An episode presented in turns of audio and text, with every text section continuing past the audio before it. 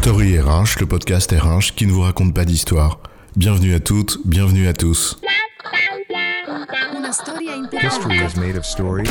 Dans cet épisode, nous allons parler des instances de gouvernance pour organiser ces projets et surtout suivre leur avancement. Non, mais c'est bon, restons agiles. On va quand même pas rajouter des réunions pour rajouter des réunions. Ma porte est ouverte, quand tu as besoin de mon avis, tu viens me voir et c'est bon, ça suffit. Pas besoin de ces copros, copiles et autres réunionites aiguës.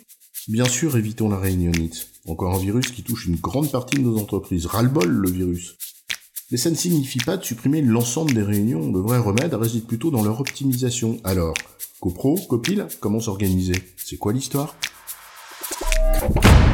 Rien de pire que ces réunions interminables, où l'on parle du projet, mais sans vraiment en parler. Où on discute, on mouline, on rapporte, on commente, mais où jamais on ne décide, on acte et on avance. Ça nous est tous arrivé de sortir de ces réunions en se disant je ne sais même pas ce qu'on a décidé, je ne sais pas ce que je dois faire et parfois, eh ben je ne sais même pas de quoi on a parlé. Et dans ce cas, c'est certain, c'est inutile. Mais est-ce que ça veut vraiment dire que l'on doit tout bonnement supprimer ces réunions de suivi? Je crois pas. Déjà, rappelons à quoi ça sert ces réunions. Suivre l'avancement du projet, s'assurer qu'on est sur les rails, ou anticiper les possibles déraillements pour le remettre sur le droit chemin le plus vite possible. Donc, suivre, anticiper, traiter, arbitrer, acter. Absolument, et ce, à différents niveaux. D'abord les copros. Ce sont en fait des comités projets. Ici, on réunit les contributeurs du projet et le chef du projet, et on suit les actions en cours. Marcel, on en est où sur les recrutements là d'équipe X? Ah, c'est une super nouvelle, ils ont accepté l'offre, ok, donc on a réalisé deux recrutements sur les quatre. Une date d'arrivée prévue là, t'as entendu Myriam?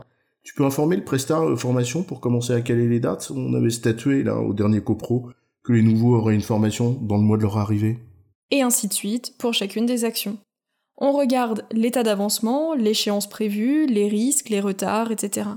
Et on met en évidence les interférences avec les autres contributeurs du projet, pour que chacun puisse anticiper sur son propre périmètre. Et puis parfois ça permet de débloquer des situations délicates. Oui, alors justement, sur la question des formations, j'ai bien confirmé au Presta qu'on avance avec lui, mais le service juridique ne me répond pas pour son contrat, donc on est bloqué. Ok, bah je fais remonter le point au prochain copil. Merci pour l'alerte. Et justement, le COPIL, bah, c'est le comité de pilotage. Dans cette instance, tous les contributeurs ne sont pas présents. Il y a généralement le chef de projet pour la vision opérationnelle et le directeur de projet pour aider à trancher. Il peut aussi y avoir d'autres directeurs impactés par le projet. Et l'objectif est de faire avancer plus rapidement le projet. On remonte les alertes, et on décide, on tranche, on priorise, on acte, on débloque. Donc, dans un copil, on ne regarde pas toutes les actions en cours, mais on va faire un état d'avancement macro. En gros, on dit sur ce périmètre, tout va bien, sur celui-ci, c'est en cours, mais sur celui-ci, on a des points à voir avec vous. Ces points, ce sont soit des alertes, on ne tiendra pas les délais, on a un dépassement budgétaire, etc. Soit des demandes d'arbitrage. Oui, enfin, attention à ne pas arriver en copile en faisant seulement la liste des problèmes à résoudre. L'idée est bien de donner les clés aux valideurs du projet pour qu'ils puissent prendre une décision. Et parfois, que ce soit en copile ou en copro, le sujet soulevé est trop gros pour être traité en séance. Alors on décide ensemble d'organiser un atelier de travail sur le sujet, et on ne convoque à cet atelier que les personnes qui sont directement concernées. En fait, ce qu'il faut retenir, c'est que le copil et le copro, ce sont des instances de gouvernance. C'est-à-dire qu'elles ne sont pas forcément là pour traiter les sujets en profondeur, mais plutôt, comme on le disait au début, pour s'assurer qu'on garde le cap, que le bateau arrive à bon port.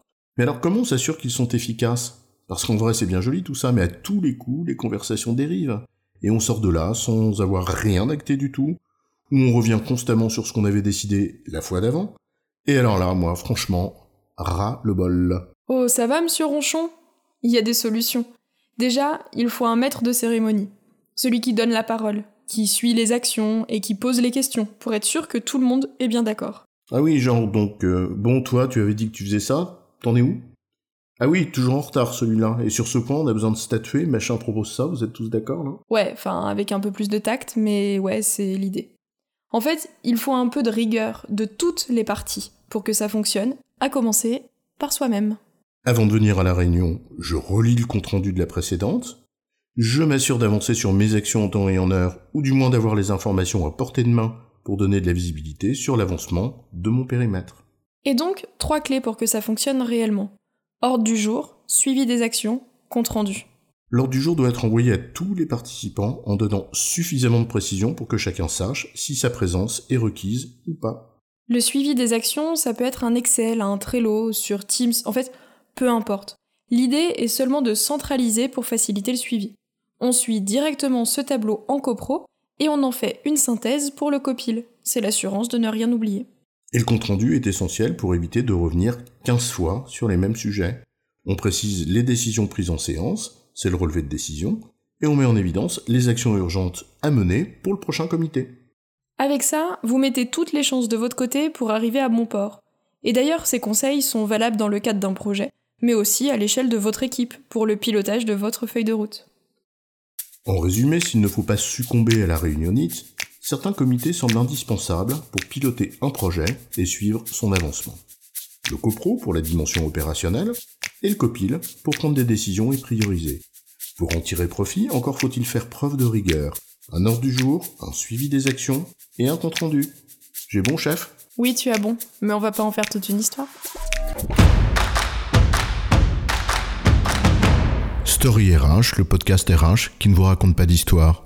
Retrouvez tous les épisodes sur storyrh.fr.